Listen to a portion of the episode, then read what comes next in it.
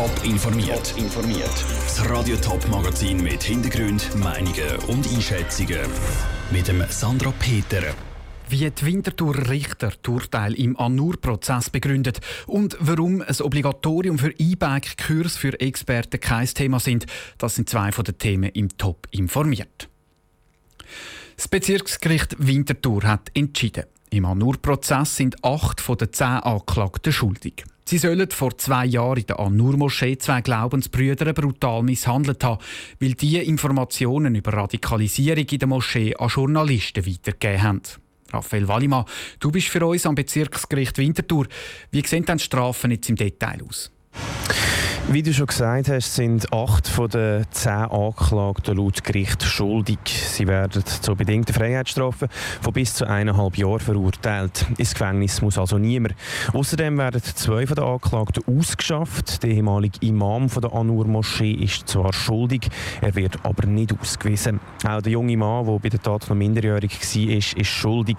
Eines der Opfer bekommt eine Entschädigung von 2000 Franken. Die Staatsanwaltschaft hat ja Gefängnisstrafen von bis zu eineinhalb Jahren und vier Ausschaffungen gefordert. Das Gericht geht jetzt weniger weit. Wie begründet dann die Richter das Urteil? Grundsätzlich sind die Aussagen der beiden Opfer glaubhafter als die der Anklagten. Allerdings sagen auch die Opfer zum Teil übertrieben.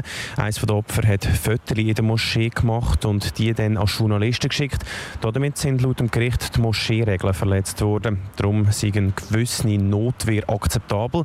Aber die Anklagten sind dann mit Schlägen und Nötigung klar zu weit gegangen. Erwiesen ist auch laut dem Gericht, dass eines der Opfer ein Zehennötchen hat schlucken musste.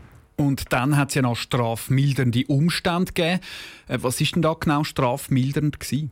Einerseits ist für das Gericht strafmildernd, dass die Anklagten bei der Tat noch sehr jung sind. Außerdem ist die Medienberichterstattung im Vorfeld des Prozesses laut Gericht strafmildernd. Da hat es eine Vorverurteilung gegeben und ein paar der Anklagten sind auch klar erkennbar in den Medien gekommen. Danke, Raphael Wallimann vom Bezirksgericht Winterthur. Das Urteil ist noch nicht rechtskräftig. Alle Beteiligten die haben jetzt zehn Tage Zeit, um das Urteil allenfalls anfechten. Ausführliche Informationen zum Prozess gibt es auf toponline.ch. Es hat im Kanton Zürich noch selten so eine unpopuläre Sparmaßnahme gegeben wie der Seezuschlag. Weil die Leute letztes Jahr plötzlich 5 Franken müssen zahlen für eine Fahrt mit dem Schiff, sind die Passagierzahlen auf dem Zürichsee regelrecht eingebrochen. Die Zürcher Regierung hat reagiert und der Seezuschlag der Frühling wieder kippt. Und siehe da, die Passagierzahlen sind jetzt wieder so gut wie eh und je. Über 1,6 Millionen Passagiere sind über den Sommer mit dem Schiff auf dem Zürichsee gewesen. Die Vera Büchi hat mit dem Direktor Roman Knecht über die Situation der Zürichsee Schifffahrtgesellschaft geredet. Jetzt ist ja auch eine Folge von dem Schiffszuschlag im letzten Jahr gewesen, dass man in der Gastronomie extrem schlechte Zahlen hatte, dann sogar Leute hat müssen entlassen. Wie sieht in diesem Bereich die Situation im Moment aus? Also auch Gastronomie äh, erfreut sich an einem guten Umsatzzuwachs gegenüber Vorjahren und ist eigentlich auch wieder in diesen Zahlen, die sie im Fünfjahresschnitt oder in den guten Jahren wirtschaftet hat und hat damit die Stabilität zurückgewonnen und hat auch die die Kündigungen wieder können rückgängig machen also das heißt, man hat die Leute wieder können einstellen und ist eigentlich jetzt auf Kurs, um das Intermezzo mit dem Seezuschlag eigentlich hinter sich lassen und überwinden. Ja, das ist genau so, ja. Also das hat, äh, der Turnaround ist erfolgt und die Stabilität ist wieder da. Jetzt ist es ja aber so, dass der Zürcher Regierungsrat auch klar gesagt hat, man brauche dann schon Massnahmen, Sparvorgaben gemacht hat. Gerade der Kostendeckungsgrad muss verbessert werden. Gibt es da erste Ansätze? Hat man da erste Massnahmen auch schon geplant, besprochen oder gar eingeführt? Einen definierten Sparauftrag äh, haben wir keinen direkten bekommen. Äh, wir sind selbstverständlich jetzt äh, am Diskutieren vom Budget 19 und weitere Diskussionen über Sparmaßnahmen oder Optimierungsmaßnahmen sind noch im Gang.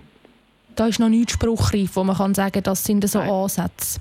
Nein, wir haben erste Ideen äh, oder Untersuchungen gemacht intern und werden jetzt im nächsten Schritt dann mit dem Verwaltungsrat und später dann auch mit dem äh, äh Verkehrsverbund die Maßnahmen diskutieren. Der Roman Knacht, der Direktor von der Zürichsee Schifffahrtsgesellschaft, im Interview mit der Vera Büchi. Die Schiffe sind übrigens auch im Winter auf dem Zürichsee unterwegs, einfach mit reduziertem Fahrplan. Zahl der schwerverletzten E-Bike-Fahrer ist in den letzten Jahren stark gestiegen. Trotzdem gehen sehr wenige Leute einen E-Bike-Kurs machen. St. Gallen zum Beispiel hat noch nie einen Kurs von Pro Velo durchgeführt werden, weil sich einfach niemand angemeldet hat, berichtet das Tagblatt. Würde es also Sinn machen, dass die Kurs obligatorisch werden? Andrea Nützli. Jedes dritte Velo auf der Straße ist heute ein E-Bike. Weil es auch immer mehr gibt, gibt es auch immer mehr Unfälle. Und um genau diese Unfall zu verhindern, bietet Charlie Leuenberger schon mehrere Jahre E-Bike-Kurs an. Das unter anderem auch im Auftrag der Kantonspolizei Zürich. Kurs obligatorisch machen für alle E-Bike-Fahrer findet er aber nicht eine gute Idee. Das ist schon schwierig. Dann müssen Sie die Leute aufbieten. Sie haben ja, die, die langsam sind, keine Registrationen von der Fahrtskontrolle. Nur die Schnellen sind registriert. Die Schnellen müssen ja Prüfungen, müssen mal eine TÜV-Prüfung oder eine Autoprüfung gemacht haben. Müssen. Aber da kann 20 Jahre sein, müssen nie TÜV-Fahrer sein oder Autofahrer sein und können nachher auf ein schnelles E-Bike sitzen. Auch wenn es immer mehr Unfall gibt, ist auch die Beratungsstelle für Unfallverhütung gegen obligatorische E-Bike-Kurse.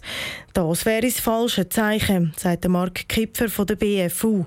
Studien von ihnen würden zeigen, dass ca. 50 Prozent der E-Bike-Fahrerinnen und Fahrer die haben eine gute Veloerfahrung. Es sind eher die anderen, die unerfahrenen Zweiradfahrer, die man erreichen mit so Kurs und das schafft man, glaube ich, nicht oder es ist nicht der richtige Weg über ein Obligatorium, das zu erreichen, weil es eben wirklich nicht alle betrifft. Der Experte ratet darum eher, die Kurs bekannter zu machen. Viele Leute wüssten gar nicht, dass so Kurs angeboten werden. Einen konkreten Plan für das hat aber auch die BFU nicht. Der Beitrag von Andrea Nötzli. Auf Anfrage heisst es auch in anderen Kantonen, dass so Kurse fast nie angeboten werden. Wenn es aber mal einen Kurs gäbe, sei das Interesse eher klein. Top informiert, auch als Podcast. Mehr Informationen gibt es auf toponline.ch.